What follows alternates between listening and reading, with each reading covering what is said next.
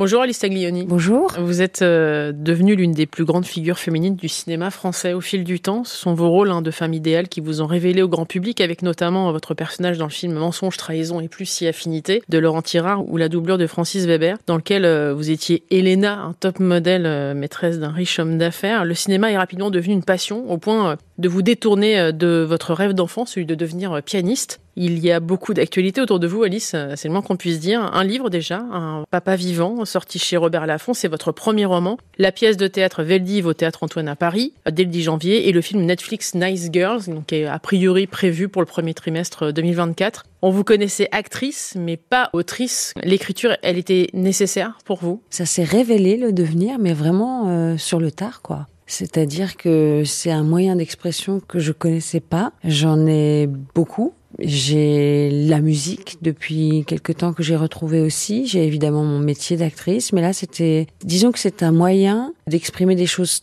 finalement assez intimes, voire même très intimes, mais de pouvoir non pas se cacher, mais trouver une vraie liberté.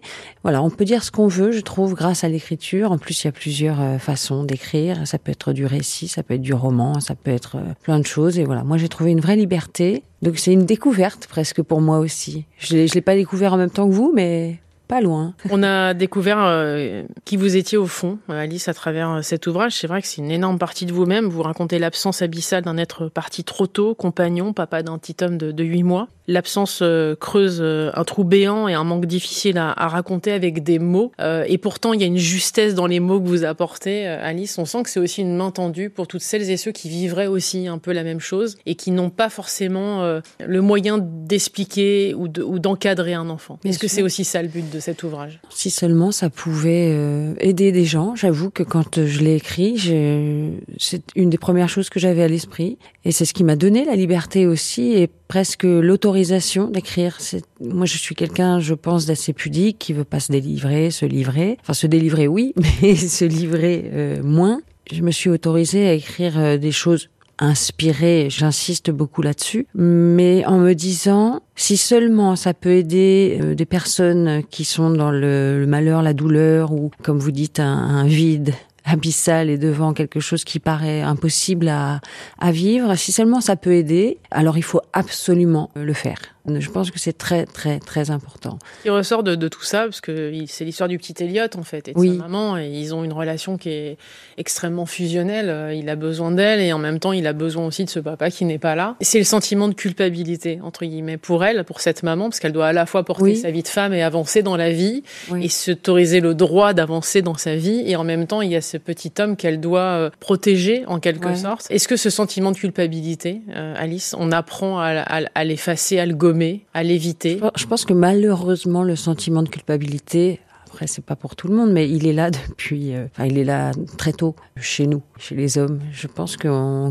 la culpabilité, malheureusement, c'est quelque chose de très présent chez nous. Alors effectivement, pour Gloria, il y a quelque chose qui est de la double, voire triple peine. C'est que même à travers cette douleur intense, elle doit gérer quelque part la douleur des autres comme si c'était euh, son devoir. Ce qui effectivement laisse assez peu de place à sa douleur personnelle et à sa reconstruction. Mais alors, ça passe effectivement. Est-ce que ça l'aide ou pas ce petit garçon à côté d'elle? Je pense que c'est sa raison de vivre et que Gloria donnerait tout pour que cet enfant ne souffre pas de cette disparition et soit un petit garçon euh, heureux et entre guillemets euh, normal en tout cas, c'est ce qu'elle rêverait d'avoir pour lui. Mais je pense aussi que ce petit garçon, à l'inverse, quand il voit sa maman, euh, non pas forcément malheureuse, mais lui aussi se dit, moi j'aimerais avoir une maman euh, heureuse. Et euh, peut-être que ça passe par un papa vivant. Voilà, ça, ça représente plein de choses, ce papa vivant. C'est effectivement un papa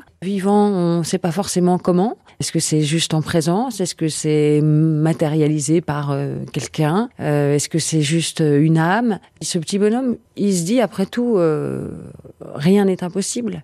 C'est ça qui est merveilleux chez les enfants. Rien n'est impossible. Et je pense que les parents ou les adultes, peut-être, prennent parfois un peu trop de précautions pour dire des choses aux enfants alors qu'ils ont besoin d'entendre euh, la vérité euh, avec des mots qu'ils comprennent de la même façon que nous les adultes même s'il faut y mettre un peu les formes bien sûr mais je pense que c'est très très important de dire les choses euh, aux enfants ce qui leur évite justement de partir dans des idées, même pour le coup, euh, de culpabilité. Peut-être que les enfants se disent bon, mais dans ces cas-là, c'est de ma faute.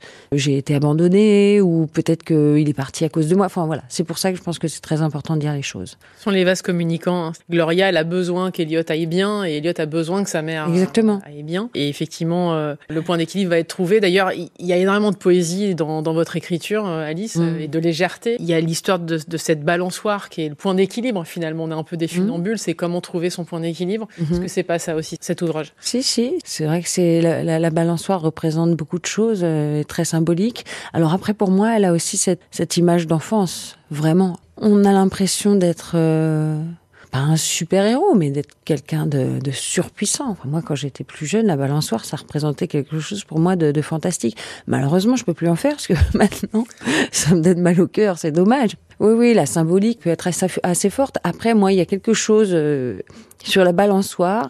Il y a quelque chose assez euh, fantasmagorique. Et moi, je, je parle souvent de, de ce film euh, bah, de Spielberg, qui est E.T., qui est un film qui m'a profondément marqué. J'avais 7, 7 ans. Comme quoi les choses peuvent vous suivre toute une vie. Et j'avais envie, au début de mon, mon livre, vous avez vu, vous avez dit film, parce que je pense que pour moi, cet univers est très important. J'avais envie de quelque chose à la fois euh, enfantin, un peu angoissant, parce qu'il y a aussi le bruit de la balançoire. Ça, on, on entend aussi les choses à travers l'écriture. C'est ça qui est formidable. Moi, c'est ça que j'ai découvert dans le dans l'écriture, c'est qu'on peut tout y mettre. Ça donne une puissance euh, d'imagination. Euh. D'ailleurs, parfois, Parfois, hein, c'est pas toujours. On est un peu pas déçu, mais un peu perdu, euh, un peu troublé quand on découvre le film d'un livre qui nous a particulièrement euh, touché parce qu'on s'était créé un univers. Ce livre, est-ce que ce n'est pas finalement euh, la preuve que cet adage euh, existe vraiment? On ne disparaît que le jour où les gens arrêtent de penser à nous. Bah oui, même si c'est pas tout à fait mon adage à moi parce que je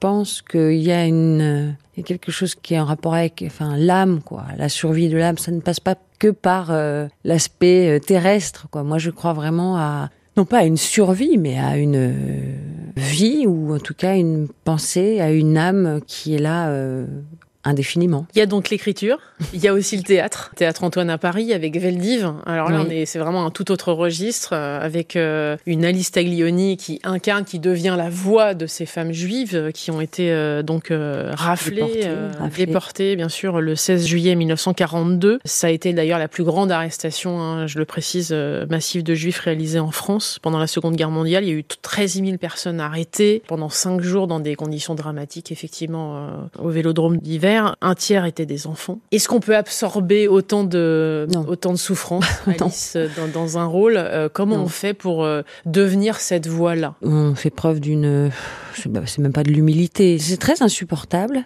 Et donc, euh, je, je me sens pas, c'est particulier à dire, mais dans ces cas-là, j'ai pas l'impression d'être une actrice. Je fais pas une performance ou je ne travaille pas un rôle. C'est pas un rôle. C'est comme si effectivement mon corps, ma voix permettait non pas de faire revivre, mais de d'entendre de, ces témoignages, d'entendre ces voix de femmes. C'est à la fois incroyablement fort de pouvoir délivrer euh, cette voix, ce message. En même temps, c'est terrible parce que d'un coup, ça, ça donne quelque chose de, de, de palpable. J'ai du mal à. Et c'est à la fois incroyable, encore une fois, de pouvoir être la voix de ces femmes. Et c'est très, très douloureux. Il y a quelque chose qui est incroyable dans ces témoignages et on se fait souvent la remarque avec euh, Alex Lutz qui met en scène, c'est que presque dans chaque témoignage, il y a cette euh, envie de vivre, cet espoir et presque cette façon de décrire aux autres ne vous inquiétez pas, euh, ça va très bien, euh, je, je, suis courageuse, euh, je garde l'espoir qu'on va se retrouver, je ne comprends pas, enfin il y, y a quelque chose malgré tout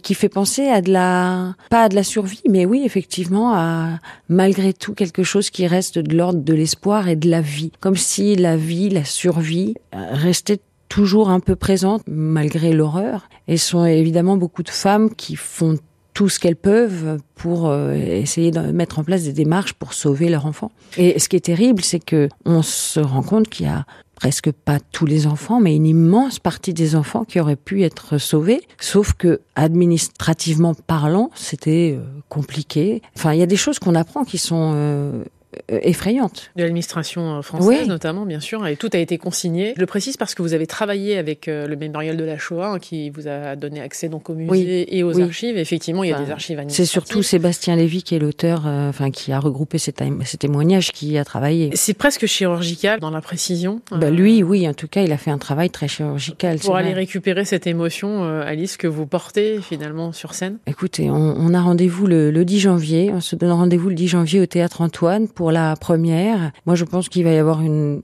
une union, une réunion avec le public que je place exactement au même niveau que moi. C'est-à-dire que ils viennent pas me voir euh, moi sur scène. Je pense qu'on va vivre un moment ensemble et euh, avec ça, on va essayer de pas rendre hommage, mais presque grâce à, ces femmes, euh, à ces enfants à ces hommes. Euh, voilà. Leçon de vie, de dignité, l'humanité face à la barbarie, euh, face à l'incompréhension. Comme vous dites, les gens disparaissent définitivement le jour où on arrête de penser à eux. Bon, bah vous voyez comme c'est important et indispensable dans ce genre de de drame et de tragédie, de justement ne pas oublier. Et je pense que c'est c'est ça aussi, c'est ce fameux devoir de mémoire. Donc c'est très important et je suis euh, très humble par rapport à tout ça. Il y a toujours cette notion de famille finalement, oui. soit dans le livre. Bien sûr, et d'enfants, et bah d'enfants. et d'enfants, inévitablement. Je voudrais que que vous me racontiez que vous étiez enfant, Alice, parce que votre père vous a, c'est lui qui vous donne le goût de, du cinéma. Il vous fait voir des films pendant des années et il vous donne ce truc. Et puis c'est mon moyen d'être avec lui, de partager des moments avec lui. Vraiment, c'est quelque chose qui me rapproche.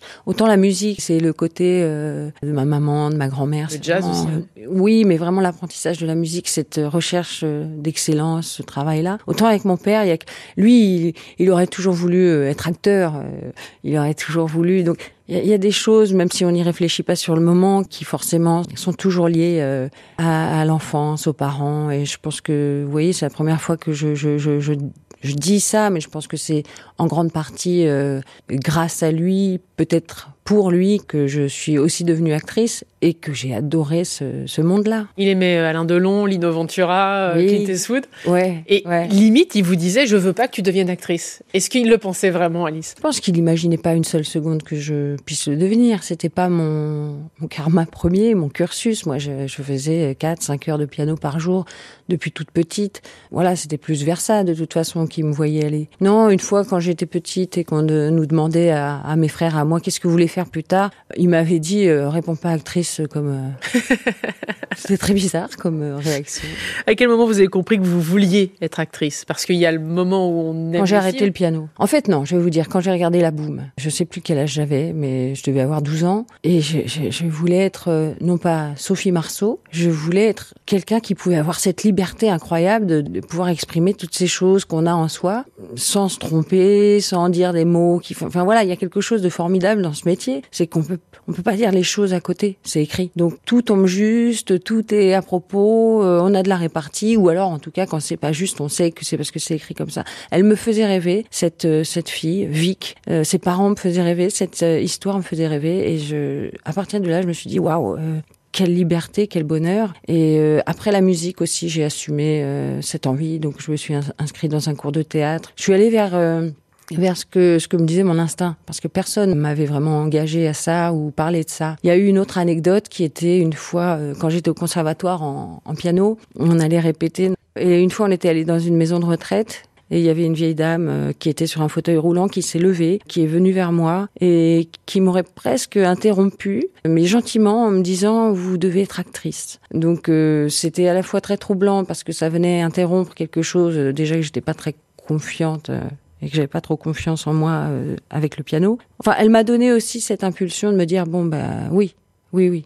Alors j'y vais. Le piano vous a permis justement de, de vous construire, effectivement, euh, et de, de, gérer un peu euh, votre émotivité, j'ai l'impression, Alice. C'est incroyable, le, le, piano, ce que ça peut apporter. Enfin, la musique, déjà c'est bon, évidemment c'est un, c'est quelque chose qui me permet d'exprimer des, des choses que je saurais pas faire autrement, des émotions, mais c'est aussi un, une protection un piano, c'est, vous voyez, c'est un truc qu'on a devant soi, c'est, c'est quelque chose derrière lequel on peut se cacher. parfois on en a besoin. Et puis d'autres fois, euh, moi je sais que j'ai découvert ce métier d'actrice en me disant waouh, euh, qu'est-ce que je vais faire avec euh, tout ça, quoi, avec mon corps? Je sais pas parler toute seule, je sais pas me tenir. voilà, j'étais pas, j'étais pas très à l'aise. Mais la musique chez moi, c'est vital. C'est, ça a été douloureux parce que j'avais pas le sentiment d'être allé au bout de quelque chose. Et puis parce que quand, quand on va vers des choses comme ça, on veut être la meilleure. Oui, il y avait, il y avait forcément de la compétition quand on est en conservatoire. Et j'étais pas la meilleure, donc ça me faisait souffrir. Euh, maintenant, j'accepte hein, de plus être la meilleure, mais ça me faisait souffrir. Donc euh, voilà. Mais c'est resté toute ma vie, ça reste, et c'est redevenu un moyen d'expression et surtout une façon de dire euh, aux gens, voilà qui je suis aussi. Un mot sur Nice Girls qui arrive sur Netflix, tout le monde très attendu inévitablement. Euh, Mais alors là, je vais vous dire, la transition elle est parfaite parce que justement, c'est l'anti euh, ce que je représente. C'est complètement qui je suis. Vous êtes Léo euh, Je suis Léo, je suis une flic euh, vraiment euh, intrépide. Je, Autoproclamée la meilleure quand même. bien sûr. Très, non pas sûre d'elle, mais bon, voilà quoi, très mec. et encore, être, c'est pas ça qui est intéressant peu grossière, très enfant en fait. Euh, elle est restée assez euh, enfant dans ses relations aux autres. Moi, j'ai adoré parce que c'est un look, euh, voilà, il n'y a pas marqué en didascalie, grande, blonde, très élégante, voilà. Il y a marqué, elle a un bob, un short en jean, des, enfin et encore, c'est un, un style qu'on a trouvé avec la réalisatrice Noémie Saglio. Mais j'ai adoré être cette flic qui fait tout un peu à côté, et puis qui va apprendre aussi ce que c'est que devenir euh, écolo, en tout cas, euh, qui va grandir, qui va apprendre ce que c'est que la sororité, euh, voilà, qui va, qui, c'est c'est ça qui est intéressant euh, dans les personnages, c'est l'évolution, c'est de partir d'un d'un endroit pour devenir quelqu'un de meilleur. Je vais juste aborder les remerciements parce qu'il y a des remerciements que vous destinez à votre maman en lui disant je, je la remercie de m'avoir donné la foi. Oh, je la remercie de beaucoup de choses. Hein. Je la remercie de d'être une super maman. De, de... les mamans, c'est, enfin les parents, c'est quand même un rôle euh, compliqué hein, parce que je pense qu'on, maintenant que je suis maman, les enfants font souffrir aussi les parents. Hein. Je la remercie parce qu'elle elle j'ai l'impression qu'elle a fait beaucoup pour moi, pour nous, et qu'on n'est pas toujours euh, reconnaissant euh, comme on devrait euh, envers euh, ses parents, en tout cas envers certains parents. Donc oui, j'ai envie de la remercier parce que c'est la première personne que j'ai aimée le plus au monde. C'est très important ça aussi. Après on se construit, on voilà. Mais oui, oui, je l'aime très fort. Pour terminer, Alice, il y a effectivement cette pièce de théâtre, Veldiv. Il y a Nice Girls sur Netflix et ce livre. Est-ce que, avec ce livre, justement, vous avez réussi à fermer la porte à vos démons et aller chercher cette sérénité? Est-ce qu'il y a une page qui se tourne entre guillemets? Alors, je sais pas si j'ai des démons, ou alors pas, pas forcément plus que d'autres. Je pense qu'on en a tous et que c'est pas parce qu'on vit euh, quelque chose de tragique forcément que on, en a. On, ouais, je pense qu'il faut accepter l'idée que même quand entre guillemets tout va bien, euh, on peut aller mal c'est très important. Tourner la page, ben, c'est joli cette histoire justement de, de roman et du fait que j'ai pu écrire cette histoire, mais c'est pas tourner la page pour ranger quelque chose. C'est euh, pour en écrire euh, une autre, mais dans la dans la continuité de quelque chose. Moi, il y a, y a, une phrase que je je, je n'aime pas, c'est euh, refaire sa vie. C'est quelque chose qu'on entend souvent après un divorce ou voilà. Non. Mais refaire sa vie, non, non, non. Au contraire, se nourrir de ce qu'on a vécu, de son expérience pour vivre sa vie, quoi. Merci, Alice Merci d'être passée dans le monde d'Élodie sur France Info. Un papa vivant est sorti chez Robert Laffont. C'est votre premier roman. Vous serez au théâtre euh, Antoine à partir euh, du 10 janvier prochain avec Veldiv. Et puis il y a effectivement euh, Nice Girls, très attendu dans le rôle de Léo, qui sera diffusé sur Netflix en 2024. On peut dire que c'est avec Stéphie Selma, une actrice géniale, très douce, que j'ai beaucoup aimée, et Noémie Lovski et Baptiste Le Caplin. Vraie découverte pour moi. Merci beaucoup. Merci à vous.